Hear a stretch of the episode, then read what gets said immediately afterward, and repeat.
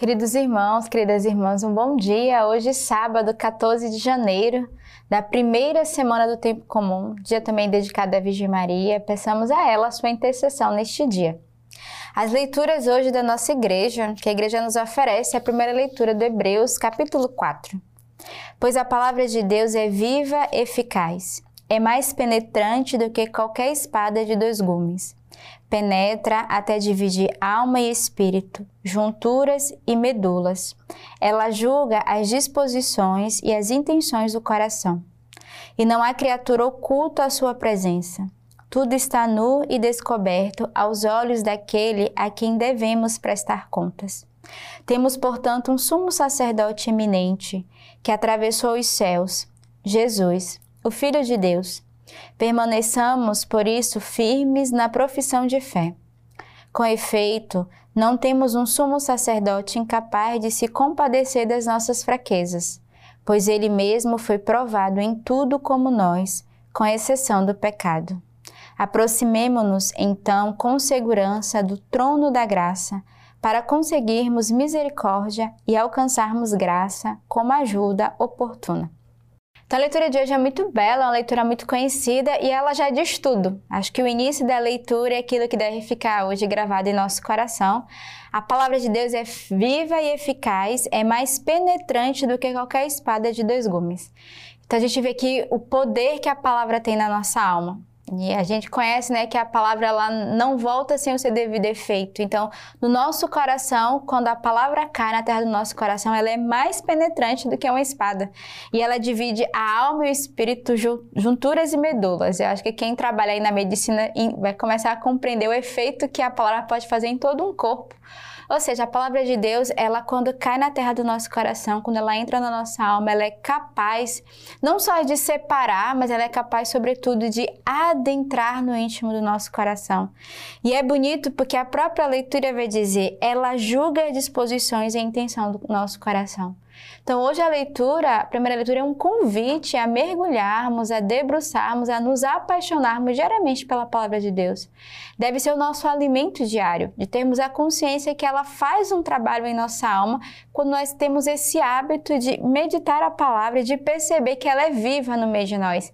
E quantas vezes nós fazemos a experiência de ler a palavra e encontrar ali a nossa vida, encontrar resposta, soluções, questionamentos dentro da própria palavra? É como se ela nos acompanha e a liturgia ela é muito pedagógica da nossa igreja.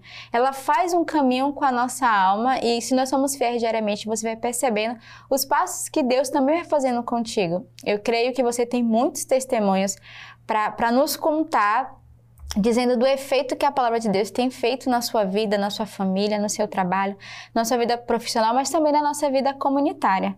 Então, pensamos hoje que é essa graça de deixar a palavra de Deus é, transpassar o nosso coração e ela mesma realize a sua obra. E a leitura continua dizendo: permaneçamos firmes na profissão de fé. Então, a palavra de Deus ela também nos impulsiona a renovarmos a nossa fé diariamente e a sermos firmes naquilo que nós cremos e que nós queremos acreditar em Deus. O salmo de hoje é o salmo 18. A lei do Senhor Deus é perfeita, faz a vida voltar. O testemunho do Senhor é firme, torna sábio e simples. Os preceitos do Senhor são retos, alegram o coração.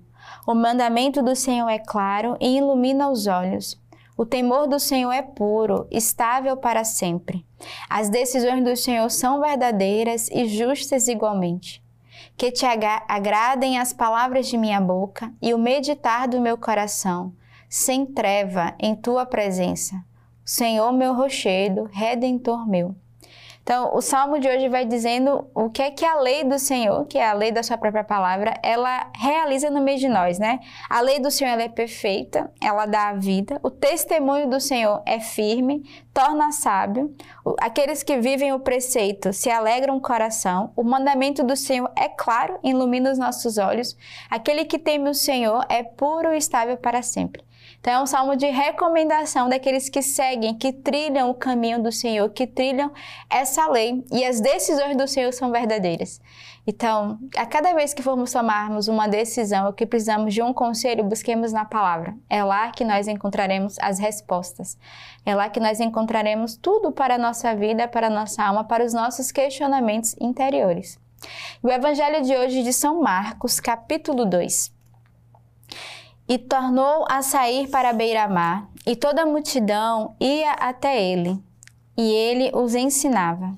Ao passar, viu Levi, o filho de Alfeu, sentado na coletoria, e disse-lhe: Segue-me. Ele se levantou e o seguiu. Aconteceu que, estando à mesa em casa de Levi, muitos publicanos e pecadores também estavam com Jesus e os seus discípulos, pois eram muitos que o seguiam. Os escribas dos fariseus, vendo comer com os pecadores e os publicanos, diziam aos discípulos dele: O que? Ele come com os publicanos e pecadores? Ouvindo isso, Jesus lhe disse: Não são os que têm saúde que precisam de médico, mas os doentes. Eu não vim chamar os justos, mas os pecadores. Então, o evangelho de hoje é o evangelho da misericórdia e do amor do Senhor que vai além que não olha o nosso pecado, não olha a nossa fragilidade, mas que nos escolhe. E a gente tem sempre o ditado de dizer, né? Os mais frágeis são aqueles que o Senhor escolhe para ser para é, fazer deles os seus discípulos. Mas também é para nós uma lição esse evangelho, de não fazermos acepção das pessoas, de não julgarmos pela fragilidade humana, de não julgarmos pela própria vida de pecado, mas de caminharmos com aquela alma e ajudá-la a se converter para fazer um caminho de mudança. E é tão bonito que a gente vê Jesus passa, vê Levi ali na coletoria de impostos, né? Sabemos que talvez ele não tinha uma vida talvez saudável, né, uma vida digna, mas Jesus ao olhar para ele disse segue. E ele foi capaz de deixar tudo para seguir o Senhor. Foi capaz de justamente é, ir ao encontro de Jesus. Ele, ele não se, se questionou mais, Senhor, eu estou aqui com os publicanos, eu estou aqui com os pecadores e tu me chamas a sentar à mesa para estar contigo. Não. O Senhor olhou a alma daquele homem não olhou o pecado. E o, e o Evangelho de hoje é esse convite a nós. Não olhemos o pecado do outro, mas olhemos a alma e tenhamos fé pela conversão. Porque não, Jesus simplesmente não chamou, mas foi feito um caminho depois com Levi, e a gente vai percebendo ao longo né, do Evangelho um caminho de conversão, um caminho de mudança. Deus também faz isso com cada um de nós. E nós somos esses pecadores que o Senhor nos escolheu. Então, se o Senhor teve misericórdia de nós e nos escolheu, por que não devemos ter dos outros? E é bonito o evangelho porque Jesus vai dizer: Eu não venho para os que estão são, eu não venho para aqueles que não precisam, eu venho justamente para os doentes, para aqueles que precisam da, da, misericórdia, da cura, para aqueles que precisam fazer a experiência de Jesus como o Senhor da nossa vida. E ele não vem para chamar o justo, porque o justo ele já é justo, não, não precisa de nada. E ele, o Senhor vem para chamar os pecadores, aqueles que precisam encontrar em Deus, mas também na nossa igreja, na nossa comunidade, em nossas casas, um olhar de misericórdia que fita o olhar no outro e que é capaz de ajudá-lo a sair dos seus próprios pecados, da sua própria fragilidade. Então, o convite que eu faço hoje é reza no teu coração qual é a alma que hoje né, tá frágil, que hoje talvez vive uma vida de pecado e que não enxergou, não teve a oportunidade de viver essa experiência de um acolhimento de misericórdia. É essa que o Senhor hoje te chama a carregar no coração e até mesmo ao encontro dela e levar a palavra de Deus. O ofício das leituras hoje nos traz da Carta aos Coríntios de São Clemente I Papa. Desde o início, Deus a todos justificou pela fé. Com decisão, firmemo-nos na bênção de Deus e procuremos ver quais os caminhos desta bênção. Com toda a atenção, repassemos no Espírito aquilo que desde o início se fez. Por que motivo foi abençoado nosso pai Abraão? Não foi por ter realizado a justiça e a verdade pela fé. Isaac, cheio de confiança, embora soubesse o que ia acontecer de bom grado, deixou-se oferecer em sacrifício. Jacó, com humildade, afastou-se de sua terra por causa do irmão e partiu para junto de Labão, a quem serviu. Por isso lhe foram dados os doze cetros de Israel. Se alguém considerar honestamente um a um os dons concedidos através de Abraão, entenderá sua grandeza, porque dele vêm todos os sacerdotes e levitas que servem ao altar de Deus. Dele, segundo a carne, veio o Senhor Jesus. Dele vieram os reis, príncipes e chefes de cada família de Judá. Que faremos então, irmãos? Vamos deixar de lado as boas obras e largar a caridade? De jeito nenhum. Que o Senhor não o permita, mas, com zelo e alegre coragem, apressemo-nos em realizar tudo o que é bom, pois o realizador e Senhor de tudo se alegra com as suas obras. Então, neste dia, peçamos, através da intercessão de São Clemente, que tenhamos esse coração que não larga, que não abandona as suas obras, mas ao contrário, tem um coração de caridade que é capaz de amar o outro e de amar aquilo que o Senhor nos confia.